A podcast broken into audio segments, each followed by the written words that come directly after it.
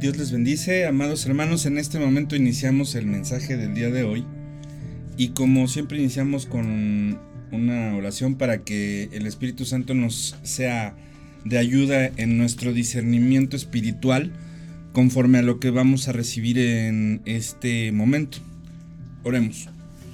Bendito Padre Celestial, en esta, en esta hora, Señor, venimos delante de ti pidiéndote que nos muestres, Padre, cuál es tu voluntad y, qué mensaje tienes para nosotros en este maravilloso audio que tenemos en este momento preparado para poder recibir la lección que tengamos que aprender en este día, Señor. Gracias porque tú te manifiestas y en tu amor y misericordia nos has dado la salvación y la vida eterna a través de la sangre de nuestro Señor Jesucristo. Pedimos que te quedes aquí con nosotros en esta hora y puedas no solo tener el lugar de honor en cada uno de nuestros corazones, sino también podamos mostrarlo en cada una de nuestras vidas para poder entender pues qué es lo que nosotros como líderes de nuestra casa, de nuestra familia, de nuestra iglesia y entendiendo que pues necesitamos llevar bajo nuestra carga cierto tipo de responsabilidades y es precisamente el tema que tienes para hoy mediante este tu siervo. En el poderoso nombre de nuestro Señor y Salvador Jesús. Amén. Muy bien, pues ya escuchamos entonces que vamos a titular el mensaje del día de hoy sobre tus hombros. Y este mensaje está basado en varios pasajes, pero el, fundamental es el número 7, versículo 7 al versículo 9. Y primera de Crónicas 15:15. 15.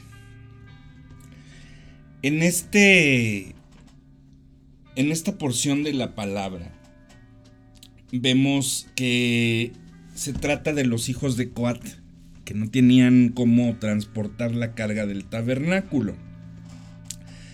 La familia de Gerson transportaría las cosas más ligeras y por ello se necesitaban dos carros y cuatro bueyes, y esto lo puedes ver en números 7, 7. Entonces la familia de Merari transportaría las cosas más pesadas del tabernáculo y ellos se les dieron cuatro carros y ocho bueyes. Esto lo ves en números 7, versículo 8. La razón por la cual la familia de Coat llevaría la carga sin carros y sin bueyes era porque ellos transportarían la carga sagrada que estaba dentro del lugar santo y el lugar santísimo.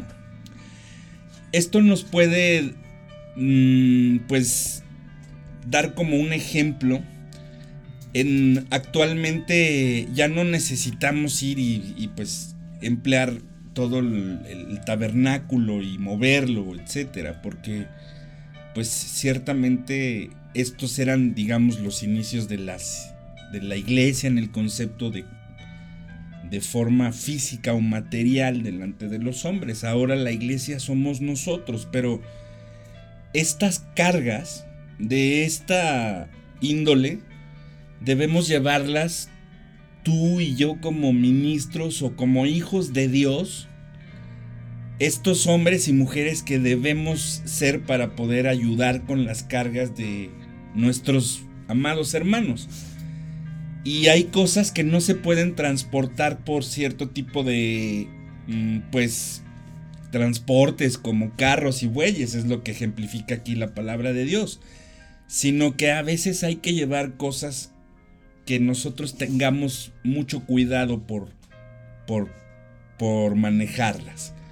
Y es por eso que estamos hablando de llevar estas cargas en nuestros hombros, hacerlas no personales, sino hacernos responsables de esta parte. Las cargas del ministerio no pueden ser llevadas por cualquier persona, debe tener este esquema de liderazgo y Dios nos dice a cada uno de nosotros que Él lleva nuestras cargas en sus hombros, pero que nosotros debemos llevar en nuestros hombros cada uno de los ministerios y, y todos los... Mm, pues los cargos que debe llevar pues cualquier iglesia.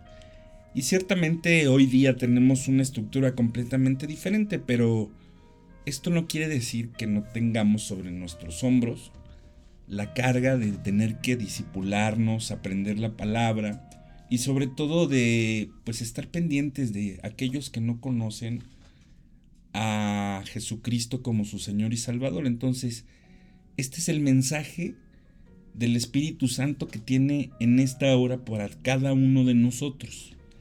Vamos a ver entonces, en primer, el primer punto de este mensaje está basado en enfocar que como líderes de nuestra casa, de nuestra familia, a lo mejor también dentro de nuestros trabajos y también en la iglesia, ¿por qué no? Debemos llevar nuestras cargas, pero con un esquema de ser apartados para Dios. Esa es la verdadera santidad. Y no quiere decir que no salgas al mundo y tengas tus actividades. Eh, vamos a ver en primer lugar, aquí en Primera de Samuel capítulo 9, versículo 2, la palabra de Dios dice así. Y tenía él un hijo que se llamaba Saúl, joven y hermoso, entre los hijos de Israel, no había otro más hermoso que él. De hombros arriba sobrepasaba a cualquiera del pueblo. Saúl era bien parecido y sumamente alto. Los ministros de Dios manifiestan y destacan su santidad. Tienen que ser altos en vida moral y ética. No una contextualización de alguien perfecto. Finalmente tú puedes entender que Saúl incluso cayó delante de los ojos de Dios en pecado y la verdadera transformación que puede Dios a través de nuestro Señor Jesucristo y el Espíritu Santo hacer en tu vida es precisamente lo que tenemos que entender que significa estar apartado para Dios. Es decir, aprendiendo cuáles son las instrucciones de cómo vivir y cómo conducirte todos los días. Eso es apartarte del mundo, no hacer lo que el mundo hace y como el mundo actúa ante las adversidades y sobre todo ante los tiempos que estamos viviendo hoy en día. Entonces, el profesionalismo que debemos nosotros llevar, y no precisamente porque tú hayas estudiado en un instituto bíblico y por eso no vayas a predicar. Esto no es de alguna manera la, forma en cómo realmente nos volvemos apartados para Dios. Esta santidad tiene que marcarnos en nosotros para que digan las personas, claro, yo he visto cómo el poder de Dios ha transformado la vida de tal persona o tu vida, si estamos hablando en este caso de tu testimonio. Y en ese es el, digamos, en esa puntualización es cuando entendemos que Dios ha puesto sobre tus hombros esa grande responsabilidad como podemos ver también que sucedió en el Antiguo Testamento a Sansón. Dice eh, jueces 16, 17, mi fuerza se apartará de mí y me, y me debilitaré y seré como todos los hombres. Entonces leemos de Sansón, un ministro caído, el hombre natural que perdió esta capacidad de que sin el Espíritu Santo, somos cualquier persona, como pues sucedió en el caso de Sansón, y somos totalmente ordinarios. Así que, ¿qué pasó inmediatamente después de que esto ocurrió con él? Dice la palabra en jueces 16, 19 que ella comenzó a afligirlo, pues su fuerza se apartó de él.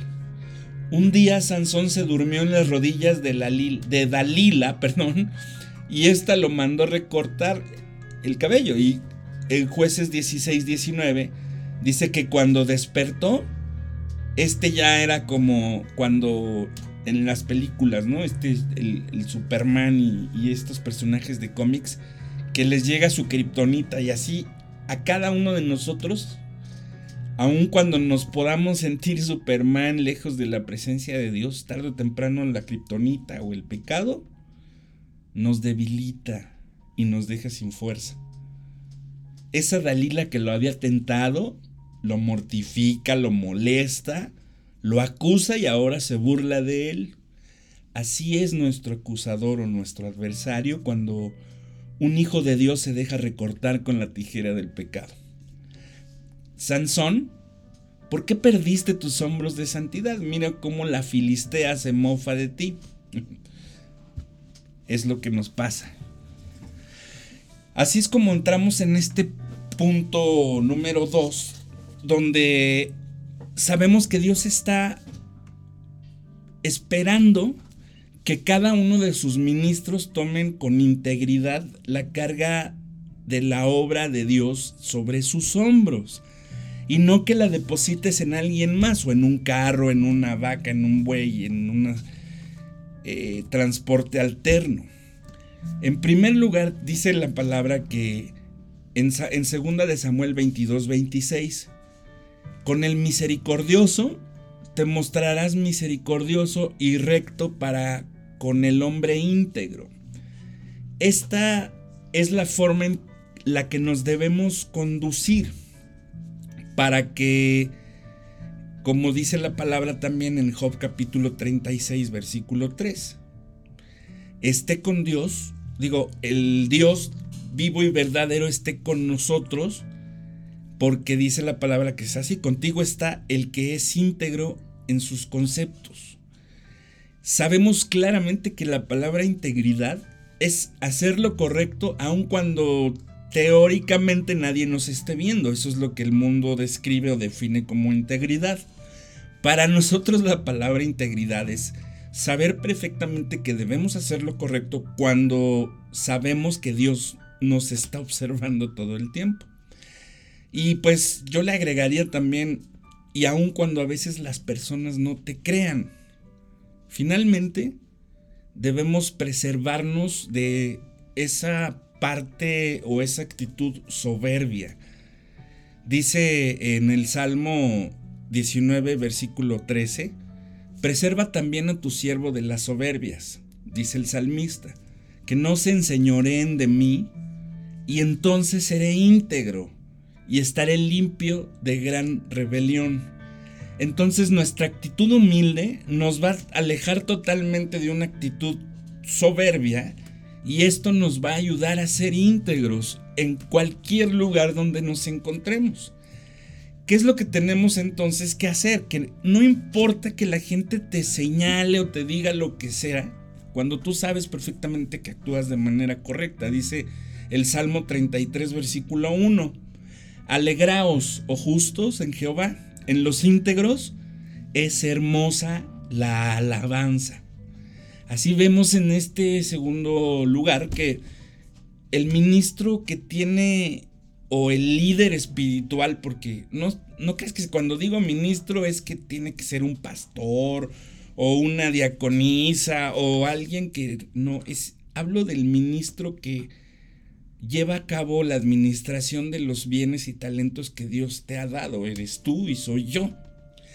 Cuando actuamos con integridad y rectitud y cuando somos ante el mundo ese personaje ejemplar y honesto u honrado, somos como eso que puede cualquier persona leer en el libro de Job.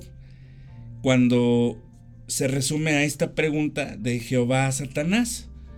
¿No has considerado a mi siervo, siervo Job que no hay otro como él en la tierra? Varón perfecto y recto, temeroso de Dios y apartado del mal. Esto lo dice Job 1.8. Es como debemos anhelar que Dios nos defina en sus propias palabras. Pero desgraciadamente la en las iglesias y, no tiene ni siquiera ni tres horas de que estaba yo checando un, post que hice en las redes sociales acerca precisamente del por qué la gente pues pone cualquier excusa para no ir a la iglesia y un pues un internauta, un seguidor, usuario, como gustes llamarlo, comentaba que pues muchos pastores, ministros y bla, bla, bla, habían maltratado a las personas y la gente ya por eso no iba a las iglesias. Ciertamente existen ministros embaucadores, mentirosos, defraudadores, malversan fondos, hacen cualquier situación pues para seguir de alguna manera en el esquema del diezmo del Antiguo Testamento para seguir obteniendo recursos y malversarlos o utilizarlos de manera incorrecta. Entonces, de alguna manera, mm, existen este tipo de personajes y seguramente podremos mencionar algunos y tienen unas iglesias bastante grandes y muchas personas siguen a estas eh, personalidades que están en el Evangelio de la Prosperidad porque no entienden o no han escudriñado la palabra de Dios. Es por esa razón que buenos ministerios el día de hoy ya han desaparecido y muchas iglesias han cerrado porque pues empezaron de una manera humilde como Saulo necesitaron de un Bernabé que los tomara y los introdujera al liderato. Entonces, Bernabé dice la palabra en Hechos 9:27, que tomándole lo, lo, trajo a los apóstoles y les contó cómo Pablo o Saulo había visto en el camino al Señor, el cual le había hablado, y cómo en Damasco había hablado valerosamente en el nombre de Jesús. Con el paso del tiempo se vuelven o nos volvemos unos malcriados espirituales y en sus ministerios comienzan a mostrarse como si fuera de ellos y no como si realmente estuviéramos administrando las partes más importantes y valiosas que Dios tiene en esta tierra y son tu alma, la mía y la de todos sus hijos. Entonces la tentación y sobre todo como dice la palabra que la raíz de todos los males es el amor al dinero. Y también hay una cierta adherencia también en el poder, porque a veces el, tener poder sobre millones de personas en las redes sociales eh, los lleva a cierta fama y, y esto los hace pues tratar de verse como las estrellas de la iglesia, cuando pues realmente es Jesús el que debe llevar el primer lugar en todo lo que hacemos. Y eso es precisamente lo que está buscando nuestro Señor Jesús. Hombres y mujeres que podamos llevar en nuestros hombros esa integridad que Dios ha mostrado a través de su Hijo. Y eso es lo que nos está pidiendo a ti y a mí en esta hora. Así como entramos en este punto al tercero, donde comenzamos a ver que no necesitamos nada más tener hombros anchos y fuertes, sino también necesitamos tener un, un corazón muy grande que pueda dar el verdadero amor de Dios hacia las personas. Y con esto que estoy diciendo no quiero decir que todos de alguna manera mm, que no sirvamos a la vianda espiritual, dice 1 Corintios 3:2. Y que de esto en lugar de golosinas de amor o paletas sermonales para entretener, sino que realmente nos preocupemos por dar el pan de vida a los demás, no pensando si somos los más inteligentes o los más capacitados. Dios te va a capacitar a ti como me ha capacitado a mí. Y también está capacitando actualmente a todos y cada uno de los que ahora entendimos que pues debemos ser una iglesia y una congregación que va más allá de las cuatro paredes. Y es así como el Evangelio de nuestro Señor Jesucristo ha sido revelado por un Dios serio, formal, y así es como debemos predicar el Evangelio. Pero muchas de las personas, y me ha tocado en algunos grupos, les he comentado siempre que me ha tocado ver muchas contiendas y fanatismos, pero no hay un espíritu de amor, de, restaurar a través del amor de nuestro Señor Jesucristo a las demás personas que le necesitan. Y es así como el Dios predicado por muchos ministros de hoy día y muchas personas parece que es un Dios malo. No sé si se han fijado y todo el mundo ha tiborrado las redes sociales de los juicios que vienen de Dios y ciertamente esos van a ocurrir, no necesitas ni siquiera mencionarlos. Pero estamos haciendo ver a un Dios autor de enfermedades y de sufrimientos así como de castigos alrededor del mundo. Cuando el Dios de la Biblia, que en un momento histórico tomó cuerpo humano, es un Dios bueno. Y esto lo puedes ver en Salmos 25.8, Salmos 108, Salmos 119, 68, Lamentaciones 3.25, Nahum 1.7 y Juan 10.14 también te muestra claramente ese Dios de amor y de misericordia.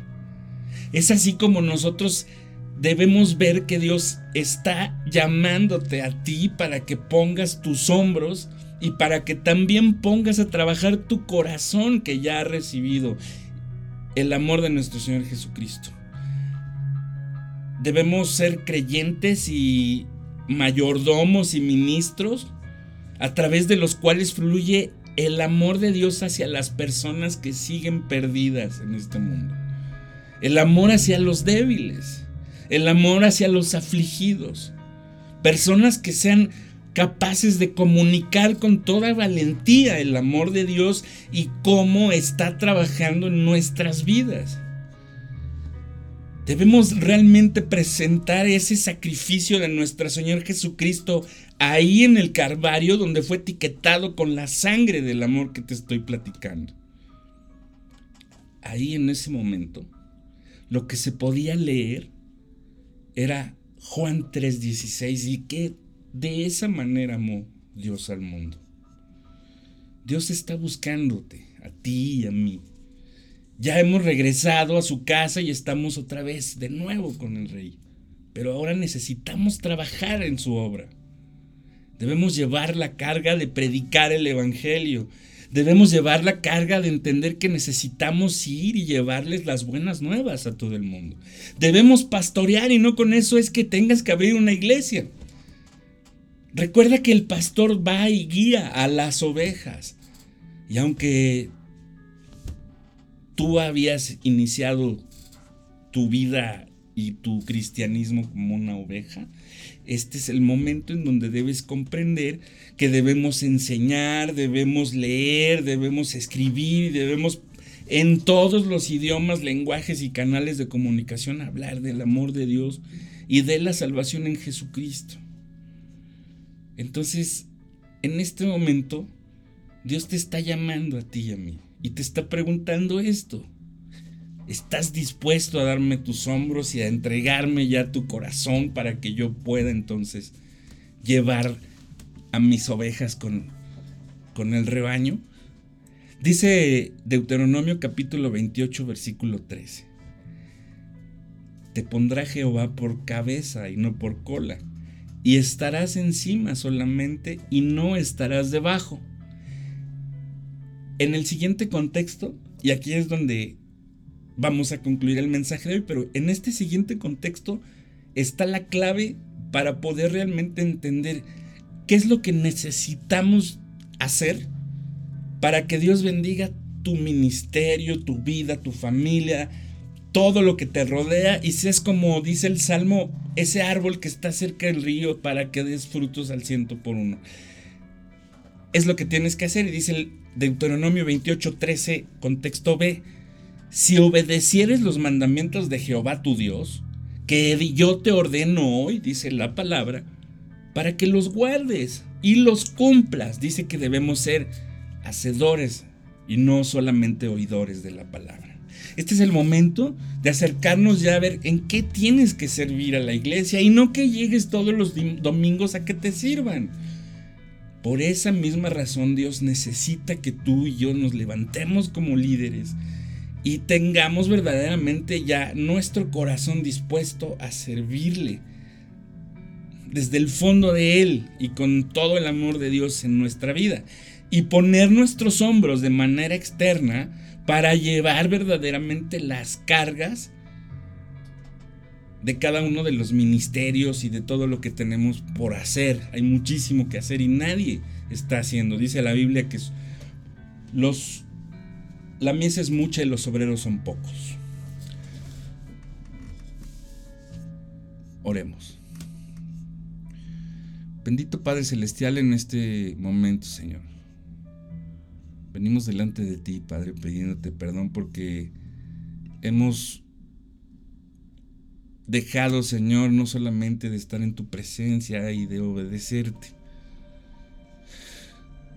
Nos hemos hecho de piedra, Señor. Nos hemos olvidado que tenemos que ministrar, dirigir, ser líderes de nuestros hijos, de los hijos de nuestros hijos y hemos dado un pésimo ejemplo también como padres y como abuelos incluso. Por esa razón, Señor, necesitamos de ti, Padre.